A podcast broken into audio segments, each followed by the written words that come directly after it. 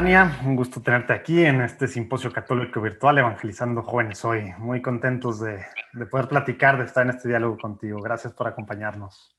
Oye, no, al contrario, muchísimas gracias a ti por la invitación. En verdad, para mí es un placer el estar aquí y pues el poner mi granito de arena para expandir el reino del Señor. Ándale, excelente. Ahorita entramos en eso, pero si te parece, vamos a empezar con el pie derecho, poniéndonos en presencia del Señor. Va. Padre, Hijo, Espíritu Santo. Amén. Señor Jesús, te quiero pedir que estés aquí con nosotros, que seas fiel a tu promesa de donde dos estamos juntos en tu nombre.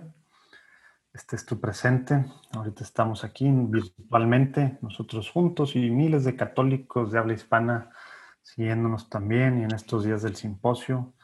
Te pido que mandes a tu Espíritu Santo para que hables a través de Irania, para que podamos quedarnos con, pues, con muchas cosas que tú quieres que, apliquemos en nuestra vida, que, que aprendamos el testimonio de Irania. Te pedimos que abras nuestros oídos espirituales. Todo esto te lo pedimos por la intercesión también de nuestro santo patrono, San Juan Diego, en el nombre del Padre, del Hijo y del Espíritu Santo. Amén. Amén. Amén. Pues, pues bueno, vamos a darle, Dania. Pues muchas gracias por estar aquí. Como te decía, quisiera empezar, porque tenemos poco tiempo para irnos a la próxima conferencia, quisiera empezar con, con, lo siguiente. Tú, bueno, tú tuviste un cambio pues, radical, ¿verdad? Y uno de repente piensa que a veces los cambios, pues, ah, hoy me levanté con, toda la, con todas las pilas y ahora decidí cambiar lo que siempre he dicho. Y pues normalmente así no funcionan las cosas o así no son. ¿Qué te pasó hace dos años? Platícanos un poquito, un poquito de eso para que sepamos un, un poco de, pues de, de, qué fue la causa que, de, del cambio radical en la vida de Idania para empezar y luego ya nos vamos para enfrente y un poquito también para atrás. ¿Cómo ves? Claro que sí, me parece perfecto. Pues mira, yo creo que para comenzar, digo, de lo que tú estabas diciendo ahorita, eh, me gustaría el decir que, pues obviamente nadie somos producto terminado, todos estamos en proceso de conversión. Sí, mi cambio sí te podría decir que tal vez por lo fuerte que fue, como lo que me pasó, fue un cambio más notorio, sin embargo, pues es algo que obviamente sigo trabajando, que sigo puliendo y que sigo forjando todos los días. Todavía no eres santa entonces. No, no, no, fíjate, como que ya me, hay más o menos como que me han mandado ahí. Ya, ya que te, que te empezabas a elevar. Todo como que quieren, pero le digo, aguántame un poquito, oigan, es muy, muy temprano todavía, estoy muy chiquita. o sea, es, la luz lo atrás entonces, no es la aureola. no, sí es la luz, es la luz, no te preocupes. No te... Oye, bueno, ¿qué, ¿qué, le pasó a Dani hace dos años entonces? Bueno, dos años, en junio cumplí dos años que yo sufrí un accidente automovilístico, un accidente que cambió mi vida. Veníamos en un coche unos amigos, este, se le desvió el coche a, este chavo y caímos, patinamos sobre carretera y caímos a un barranco de 10 metros. Al momento de caer, yo quedo prensada entre los asientos y entre la puerta de al lado. Entonces, justo en ese momento, me gustaría, fíjate, fíjate cómo es el Espíritu Santo de, esto, ahorita me recordé de algo, pero me gustaría como contarle ese, ese momento que pasó. ¿Por qué? Porque para que vean cómo el Espíritu Santo y cómo Jesús empezó a actuar en mí desde ese momento. Cuando caímos, literal caímos como en un canal, caímos parados así en, en, un, en, un, canal en el cual estaba como rodeado de piedras, o sea, no había forma de salir de ahí, no había, en el momento en el que caímos, todos empezaban a caer en shock, empezaban a gritar. Una amiga se había también eh, estrellado junto con la, en el coche, entonces estaba toda sangrada. Eh, empezó a gritar, nos vamos a morir, aquí nos vamos a morir, márquenle a alguien, sacamos los celulares y ningún celular con señal, era un lugar en el que no había señal. En ese momento empieza a salir del coche muchísimo humo y a gotear gasolina. Yo recuerdo las gotas de gasolina, dijimos, vamos a explotar en estos momentos, en cualquier momento vamos a explotar. Fue un momento de tanta incertidumbre, fue un momento en el que todos empezaron y no sé en ese momento que yo era la que estaba prensada, yo era la que en ese momento se me había destrozado mi pelvis, no sabía ni cómo estaba mi cadera porque fue en el golpe cuando se me destrozó toda la pelvis, yo no podía ni moverme del dolor, pero les dije, cálmense y vamos a rezar un creo, un credo. Y empezamos. Creo en un solo Dios Padre Todopoderoso. De verdad que lo tengo retumbando aquí. Se me puso, chinita la piel. De verdad, retumbando ese momento en el que todos empezamos a orar juntos. Terminamos y un celular con toda la señal para marcar. En ese momento, lo único que dije fue gloria a Dios. ¿Por qué? Porque hasta este momento las personas no se explican si es un lugar en donde no hay señal, o sea, no es, no es de que se te va la señal, ahí no hay señal. En esa parte donde nos pasó, no hay señal. ¿Cómo le explicas a eso? Desde ahí empezó el milagro. Desde ahí fue cuando Dios empezó a actuar en mi vida, decirme, aquí estoy contigo y no te voy a abandonar. Pudimos marcar para que llegaran por nosotros. Después nos fuimos, eh, llegó la ambulancia, yo ya perdí, solo tengo como poquitos recuerdos, no tengo muchos recuerdos. Llegamos al hospital y en cuanto llegamos yo recuerdo que mis papás llegan corriendo y le dicen al doctor, ¿qué pasó? ¿Cómo está mi hija? Y el doctor llega y les dice, ¿saben qué? Váyanse a la capilla, porque lo más seguro es que el momento de abrirle a su hija el estómago, una arteria se haya cruzado con una vena y en cuestión de media hora se nos va. Esta noche es crucial para saber si su hija va a seguir viviendo o no y ahorita no la podemos superar hasta el día de mañana, no podemos abrirle su estómago. Entonces no sabemos si su hija va a pasar esta noche. Yo recuerdo que yo volteaba, yo les decía a los doctores, doctor, pero voy a poder caminar, voy a poder tener hijos, porque yo sabía que tenía, que algo había pasado en mi cuerpo, que algo había pasado en una parte de mí que yo pues tenía mucho miedo para gloria de Dios, este, pasé ese día, llegó el siguiente día, llegó mi operación y ahí fue cuando yo dije, bueno, este, ya, pues ya la libré, gracias a Dios, gloria a Dios, pero pues realmente fue como el comienzo de todo mi proceso, porque después de ahí me detectaron la telectasia pulmonar, del impacto mis pulmones se contrajeron y me tuvieron que entubar, este, yo no tenía movilidad en mi cuerpo, yo no sentía mis piernas, no podía mover mis piernas, literal volvían a ser como una niña chiquita porque mi mamá me tenía que dar de comer en la boca, me tenían que cambiar el pañal porque yo no podía ir al baño, me tenían que bañar en la cama. Entonces fue un proceso en el cual yo tuve que empezar desde cero, literal desde cero. ¿Cuánto duró esa parte? Así que... Fueron dos meses en los que yo estuve en el hospital todos los días sin poder moverme, sin poder hacer del baño, sin poder comer, sin poder pararme, que mi mamá, mi sacrosanta madre, ahí estaba todos los días al pie del cañón. Este, después de eso, me, yo recuerdo en una ocasión, a mí me llevaron como una, una imagen muy grande de la Virgen que es parte de un apostolado junto con un manto. Mm. Entonces, yo recuerdo que en una ocasión fue un padre porque iba todos los días a platicar conmigo y a darme la comunión. Entonces, llegó y me empezaron a hacer oración de intercesión y me pusieron el manto y empezaron a orar por mí y por mi parte que estaba rota, que a pesar de que ya me habían hecho la cirugía, pues todavía los doctores no sabían qué es lo que iba a pasar conmigo. Y yo te prometo que en ese momento yo sentí tan fuerte al Espíritu Santo, yo sentía como un fuego que me quemaba y que yo decía, me está sanando. Hay algo, una fuerza mayor que en estos momentos me está sanando. Y yo con mucha convicción empecé a agradecerle a Dios.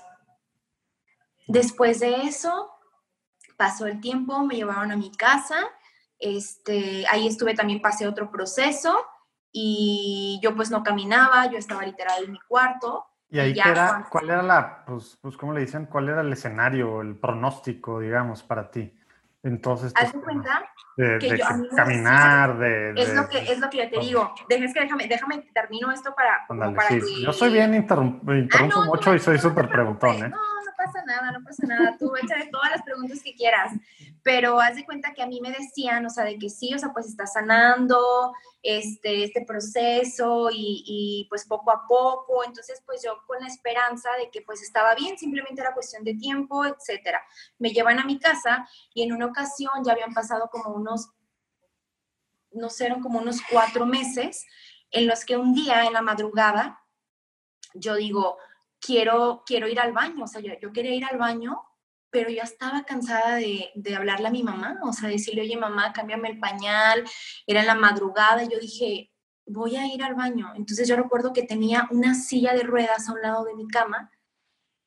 Como pude armé una estrategia de verdad, porque te lo digo de corazón, era una estrategia, el simple hecho, algo que nosotros como seres humanos creemos, que hacemos todos los, si no creemos, que hacemos todos los días, que nos cuesta un segundo de nuestro tiempo, el siquiera poder voltearnos, el levantar la mano, el poder mover el pie o algo, para mí eran, eran cuestión de media hora pues si estaba acostada boca abajo, el voltearme de un lado, yo tenía que armar toda una estructura de decir, primero subo el pie, luego el talón, pero no tanto porque la cadera, porque me duele la pelvis, porque esto es. Entonces dije, pero lo voy a lograr. Y empecé a orar y le empecé a pedir a Jesús, literal, que me dejara ir al baño. O sea, que yo quería ir al baño, que no, no quería hablarle a mi mamá, que me ayudara, porque era pues más como el demostrarme, o sea, que, que, que sí podía yo con esto.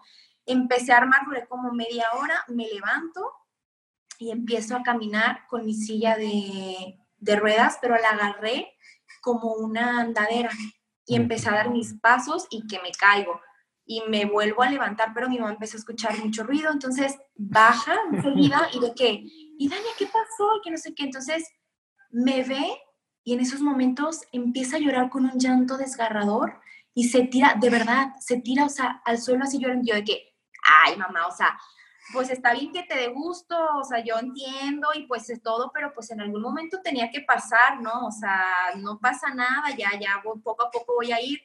Volteé a mi mamá con un llanto y me dice, es que a nosotros nos dijeron que tú no ibas a poder caminar, que tú no mm. tenías esperanzas y a mí no me lo habían dicho.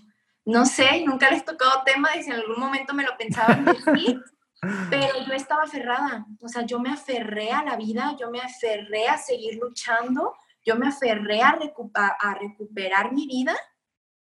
Y así fue, así fue como, como yo te digo que me di cuenta porque yo no sabía, yo simplemente estaba confiando en los procesos y en mi, pues en mi sanación y obviamente pues de la mano de Dios.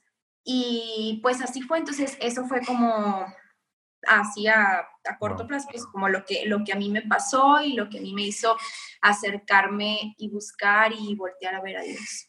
Wow, me imagino que podías hablar muchas horas y entrar mucho detalle, pero ahorita, tenemos poco tiempo, así es que yo para empezar tengo, dijiste, yo para empezar como que nunca se me había ocurrido estando en una situación así, rezar el credo, como que digo, es la última oración, por alguna razón se te ocurrió el credo.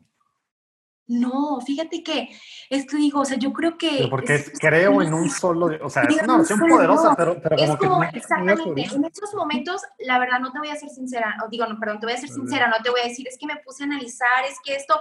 No, ahora sí te puedo decir, por eso, o sea, porque sé que es una oración poderosa, porque sé que es una invocación del Espíritu Santo, es un confiar plenamente en Dios, es un entregarte y fue Él el que me iluminó en esos momentos, porque para esto, de verdad, yo te digo, o sea, y yo ni siquiera era de las personas que hacían oración todos los días, para decir es algo que lo tenía presente, o sea, yo como todo, como la mayoría de las personas que somos, ¿no? O sea, que simplemente buscamos a Dios cuando algo malo nos sucede.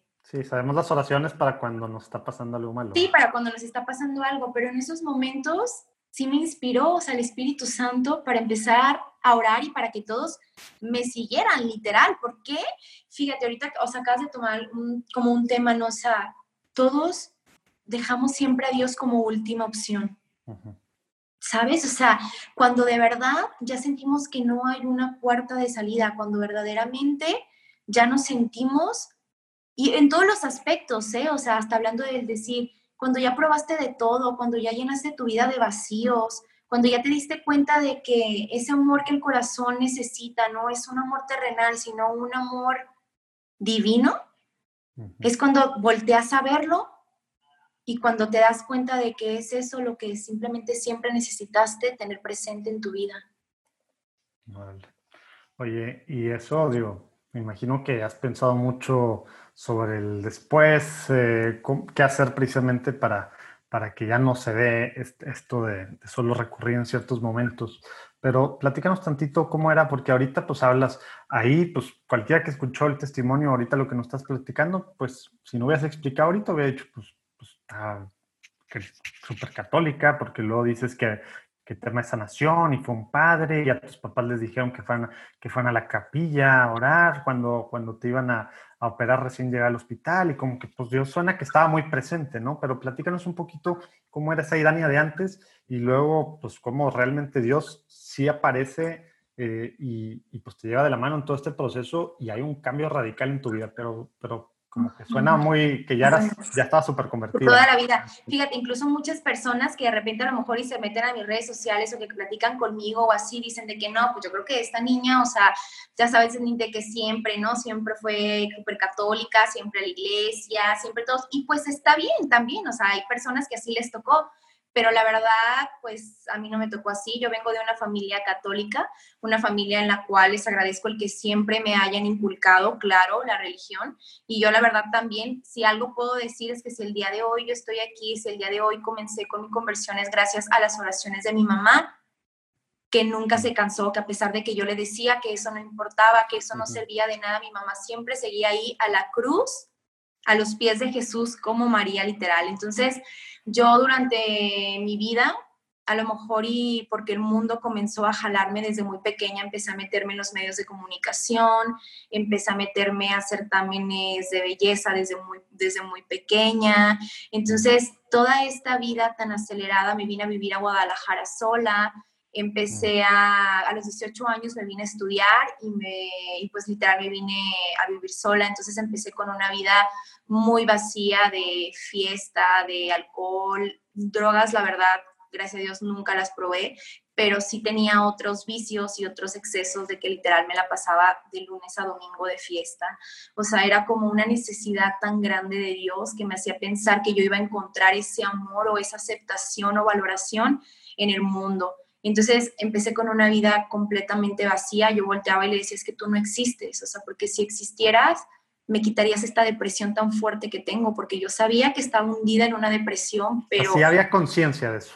Sí había conciencia, o sea, porque claro que sí, porque incluso después, yo tengo cinco años en un grupo de jóvenes, pero yo la verdad servía, pero me da, ahora me doy cuenta de que hacía un Dios a mi conveniencia, de que yo decía, ok, yo te sirvo, yo trabajo para ti, pero hasta donde tú no me pidas lo que yo sé que no puedo dejar, llámalo vicios, llámalo pecados, llámalo como tú quieras, pero yo simplemente lo hacía a mi conveniencia. Yo decía, no es que yo sí creo en un Dios, pero no creo en la religión, porque pues en la religión te imponen tal cosa y te dicen que no puedes hacer esto, cuando lo único que hacen es reprimirte y etcétera, etcétera, ¿no? Ya sabes la mentalidad, todo lo que da del feminismo, de etcétera.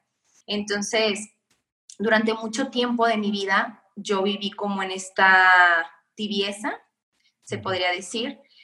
Y después de mi accidente fue cuando verdaderamente yo me topé cara a cara con Dios, o sea, fue cuando realmente yo me di cuenta de que Él tenía una misión muy importante en mi vida, así como la tiene la de todos, pero que para yo poderla cumplir antes tenía que morir todo lo podrido que hubiera dentro de mí. Entonces, tal vez él no me mandó, claro que no me mandó a lo mejor de que así ah, deja ahí que se accidente, déjale, le aviento el carro o le aviento el coche, pero tal vez dejó que pasara esta situación porque él sabía que por medio de esto yo me iba a purificar. Y aparte de yo encontrarme, de yo tener un encuentro directo con él, yo iba a purificar y iba a sanar, iba a sacar dentro de mí todo lo malo que había, para verdaderamente dejar que Él entrara y que Él tomara posición de mi vida.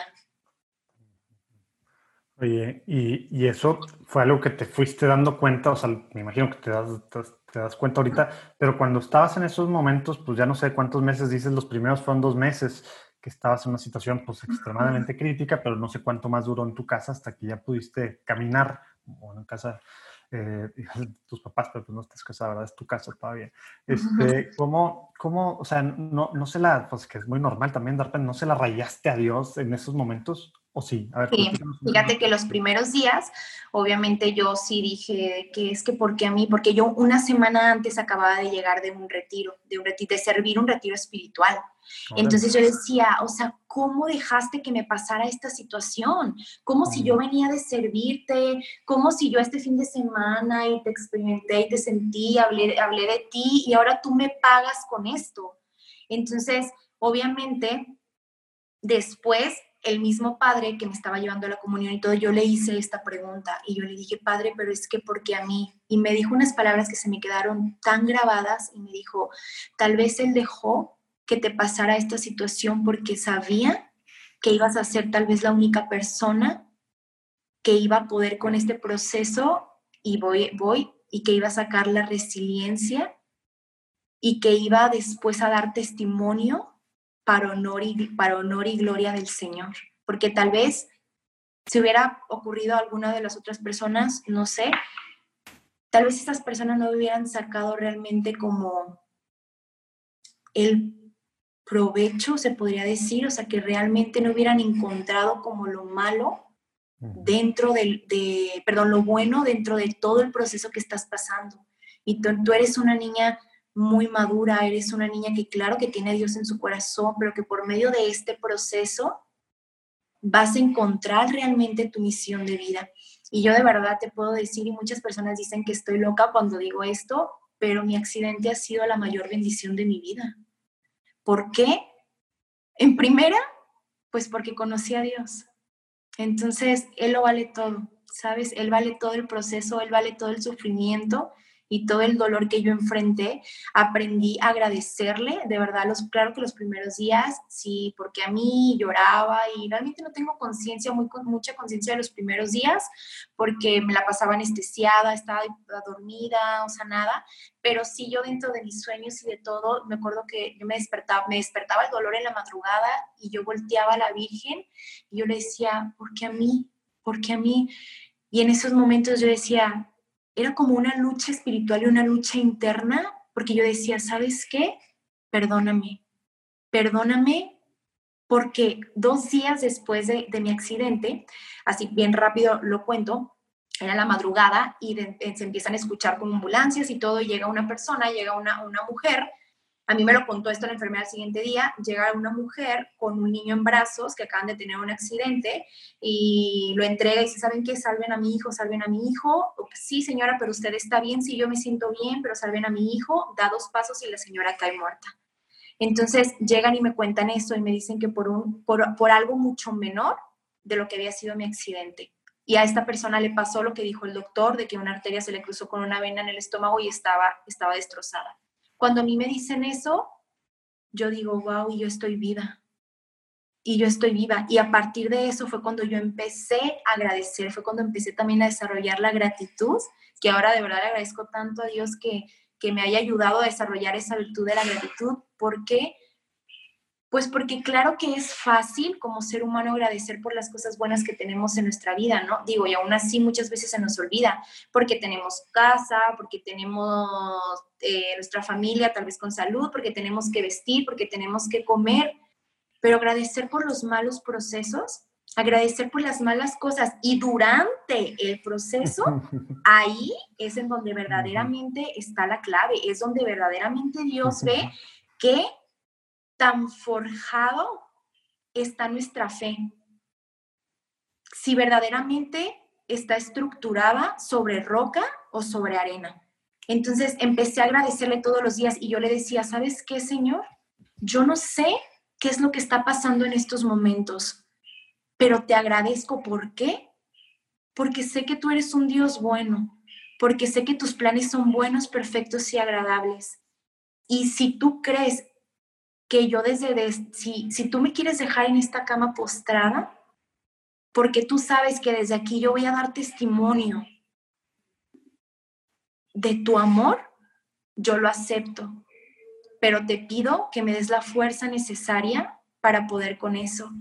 Pero si hay la mínima posibilidad de que me regreses mi vida, de que me regreses de nuevo pues el poder caminar, el volver a ser la misma, volver a ser la niña de antes, yo te entrego mi vida en servicio. Oye, y, a partir de ahí, digo, pues bueno, pues estás enfocada en eso y, platícanos hace un, pues un ratito dijiste la palabra resiliencia. No queda mucho tiempo, pero quisiera que nos, que nos platiques cómo este aprendizaje, digamos, este proceso eh, que pues ahora es una buzzword, ¿no? Está de moda la palabra resiliencia en el mundo, en el mundo secular y demás. Pero pues acá es resiliencia, sí, con toda la parte humana, pero con el fondo de Dios y al final, pues con el de una misión. Tú, ahorita estás pues logrando conectar con personas, tienes esta, pues no sé cómo, cómo es, pero tienes esta forma de conectar con personas heridas, eh, que están pasando por, por, momentos difíciles, etcétera, porque tienes pues claridad en lo que tienes que hacer y, y en cómo esto que pasaste te está sirviendo eh, pues, te está sirviendo para tu vida y para, para el después. Platícanos un poquito, entrando a detalle de, de, de, esa parte, ¿no? De, de, cómo esto te está ayudando a, ayudar a otras personas. Ok, bueno, tú creo que tú tocaste como un tema, eh, un punto clave, que dijiste que esta palabra está como muy de moda dentro del mundo y yo creo que sí está de moda, pero realmente tenemos que darle como el sentido que que verdaderamente es. ¿Por qué? Porque el mundo te habla sobre una resiliencia en la cual tú tienes el poder dentro de tu interior y tú tienes el poder para salir adelante y no nos damos cuenta que verdaderamente nosotros sin Dios no somos nada. Sin el Espíritu Santo nosotros no podemos actuar. ¿Por qué? Porque nuestra mente, porque nuestra persona es demasiado finita para poder entender el después de las situaciones. Si siempre basamos nada más la resiliencia a nuestra persona y a nuestras fuerzas, va a llegar el momento en el que nos vamos a dar cuenta de que no sirve de nada. ¿Por qué? Porque solo la fuerza de Dios, solo el verdaderamente entregarte a Dios, porque no es fácil, no es fácil renunciar a tus planes y decirle al Señor, me, me entrego completamente a ti. Pero yo les prometo que con el pasar del tiempo empiezas a templar tu carácter, empiezas a forjar tu esencia y te sorprendes de lo grande que eres cuando eres generoso, cuando entregas realmente lo que más te duele, cuando te das cuenta de que ese proceso, de que ese dolor es tan personal y tan real. O sea, porque obviamente es, es un dolor cada proceso, o sea, cada proceso que pasamos, cada problema, es un dolor al cual tú te das cuenta de que estás entregando algo de valor. ¿Por qué? Pues porque tú lo estás sintiendo. Entonces, bueno, yo la, la, resiliencia, a mí sí me gustaría tocar como así bien rápido, o sea, tres puntos que fueron como los que a mí me ayudaron a desarrollarlo, pero de esta resiliencia tomada de la mano de Dios, no de la resiliencia que te habla el mundo, que es la primera, pedirle al Espíritu Santo que te ilumine para descubrir cuáles son esas heridas con las que estás cargando. Porque muchas veces sí es fácil reconocerlas porque tal vez las estás pasando en este momento, o sea, porque son de un día para otro, o sea, hablando de algún duelo de la pérdida de una persona, hablando de un accidente o de que, ay, ayer me terminó mi novio o ayer me corrieron del trabajo, etcétera. Pero muchas veces traemos cargando cosas desde nuestra niñez, desde nuestro pasado, eh, situaciones que nunca las enfrentamos y que siempre nada más como que las evadimos. Jamás le tomamos al toro por los cuernos y siempre nada más como que las dejamos pasar.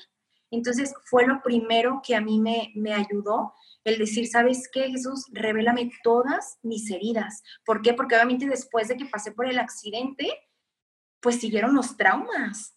O sea, siguieron los traumas, siguieron los llantos, siguieron el sentimiento. Entonces yo le decía, ok, ya pasé por este proceso, pero ¿qué más? Ayúdame a sanar, ayúdame a realmente sacarlo. No me importa meterme de nuevo en la herida, pero ayúdame a revelar cuáles son esas heridas que tengo que sanar para seguir adelante. Entonces, pues sí, o sea, es eso, el pedirle a Dios que te revele cuáles son tus heridas. Segundo, pedirle docilidad al Espíritu Santo y entregárselas al Señor. ¿Por qué? Porque, ok, ya sé, el Espíritu Santo, Dios ya me reveló cuáles son las heridas, pero ahora pedirle docilidad para enfrentarlas, porque enfrentarlas duele. ¿Por qué? Porque como me comentaba es de nuevo abrir esa herida que tú creíste que ya estaba sanada o que tú creíste que ya había cerrado en cualquier aspecto, en, relaciones, en, en, accidentes, en etcétera. Y es tener esa docilidad para volver a abrirlo y para volver a escabullir y para volver a meterte y para volver a decir, ok, a mí me faltó sanar este proceso, Señor, ahora que tú me revelaste qué es lo que tengo que sanar, yo lo acepto y te lo entrego. Y te lo entrego a ti. Y en tercero, la gratitud. La gratitud y preguntarle al Señor qué es lo que quiere de mí a través de este proceso, porque como lo comentaba, en la herida está la misión.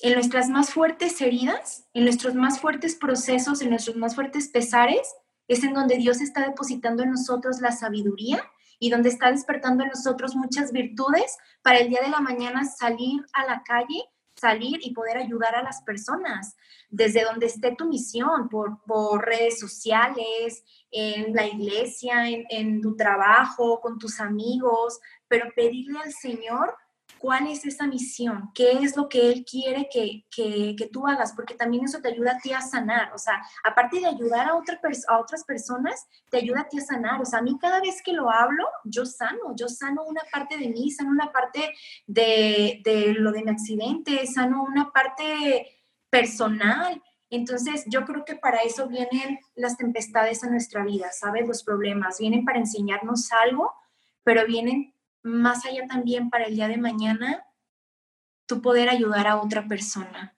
Pero esto solo va a suceder si realmente tú logras, te digo, o sea, con estos procesos, por ejemplo, que a mí me sirvieron, el saber cuál es tu misión, porque muchas personas nada más lo evaden. ¿Y sabes cuándo te das cuenta de eso? Cuando, por ejemplo, a una persona le toca hacer el tema de ese proceso. Llámalo un decir. Yo conozco personas que han tenido como también algún accidente o algo y que empiezas a tocarle y te bloquean, ¿eh? No, no, no, no, no, eso fue lo peor de mi vida, este, no me, no me lo, ni me lo menciones, ni, ay, no, es que Dios es malo conmigo, es y ahí es cuando te das cuenta de que no han logrado sanar, de que no han encontrado la razón y el por qué pasó esa situación. ¿y tú lo hiciste con Dios, pero, pero fue un tema directo o te pusiste a leer algo o tenías un director espiritual o a tu mamá? O sea, ¿quién te acompañó en este proceso? ¿Fue el tema 100% de, de tú y Dios? Porque hay gente que está viendo que, ah, pues qué padre si oye esto, pero ¿cómo le hago para sanar mis heridas? O para darme cuenta que es una herida. A lo mejor pienso que ya lo superó, pero no quiero hablar de eso. Sí, sí, sí. Sí, pues mira, yo sí tengo mi director espiritual, pero la verdad, mi director espiritual, este, yo lo conseguí después de esto, después de que empecé como a meterme un poquito más y que me di cuenta de que es necesario nosotros como seres humanos tener también a un director espiritual y no dejarlo todo nada más a nuestra sabiduría. Entonces, pero el director me ha ayudado mucho, por ejemplo, como a discernir todo esto. Por ejemplo, me ha ayudado ahora después de mi proceso, después de que pasé lo del accidente, ok, aquí está tu herida, aquí está lo que está sanando, ¿qué vamos a hacer con eso en conjunto? Eh, pídele al Espíritu Santo que te ilumine para saber cuál es tu misión y es como poco a poco hemos ido estructurando, pero obviamente pues también se necesita como la docilidad. Yo creo que esa es una clave súper importante, el verdaderamente ser dócil ante los designios de Dios y poner los primeros lo que Él te quiere de ti que lo que tú quieres, ¿sabes? Porque siempre es así, siempre queremos hacer nuestra voluntad sin darnos cuenta de que Dios siempre va a destruir nuestros planes antes de que nuestros planes nos destruyan a nosotros. Entonces, a mí me ayuda muchísimo la oración, mi oración de todos los días, y en mi oración es donde yo incluyo estos tres puntos, o sea, el pedirle al Espíritu Santo que me ilumine para saber qué es lo, qué es lo que estoy cargando, qué es eso que, que guarda mi corazón, eso que no me deja respirar, que no me deja salir adelante, que no me deja entregarme por completo, te digo, llámalo vicios, pecados, heridas, lo que sea, pedirle docilidad para poder entregárselos y agradecer por el proceso, aunque en este momento no, no sepa el por qué o no sepa qué es lo que viene, porque esa es la verdadera fe. Padrísimo Padrísimo esto que nos platicas para, pues para ver cómo aplicar cada quien, porque a lo mejor pues era muy claro tu, tu herida, digo, fue a causa de un accidente y demás, pero pues hay heridas muy diferentes, ¿verdad? A lo mejor unas no son físicas, ¿verdad? Y a lo mejor tú que estás viendo esto, pues dices, pues a mí no me ha pasado algo así tan así, pues todos tenemos muchas heridas, emocionales, etcétera, que necesitamos sanar y bueno, ahí hay muchas cosas que, es más, voy a escribir aquí abajo ahorita algunas, algunos libros ahí que a mí me han servido en estos temas o si tú tienes algunos ahí los ponemos también aquí abajo y Dania, tenemos que irnos a la siguiente conferencia, se nos fue el tiempo, quería entrar en temas de, de cómo, de cómo usar o cómo usas este tema de las redes sociales un poquito ahí para dar a conocer esto, pero se me hace que va a tener que ser para otra ocasión. De todos modos, aquí abajo viene, viene, vienen las redes sociales de, de, Irania y pues lo que está haciendo. Muchas gracias por compartir tu, pues, tu testimonio y estos pues, tres puntos que, que ojalá que podamos aplicar en nuestra vida los que estamos viendo esto. Muchas gracias, muchas gracias a todos los que siguieron en este momento. Dios los bendiga, Dios te bendiga, Irania. Muchísimas gracias a ustedes por seguir esta transmisión, que Dios los bendiga, están mis oraciones y me encomiendo a las suyas. Ándale, claro que sí, estamos unidos pidiendo unos por otros. Gracias. Gracias.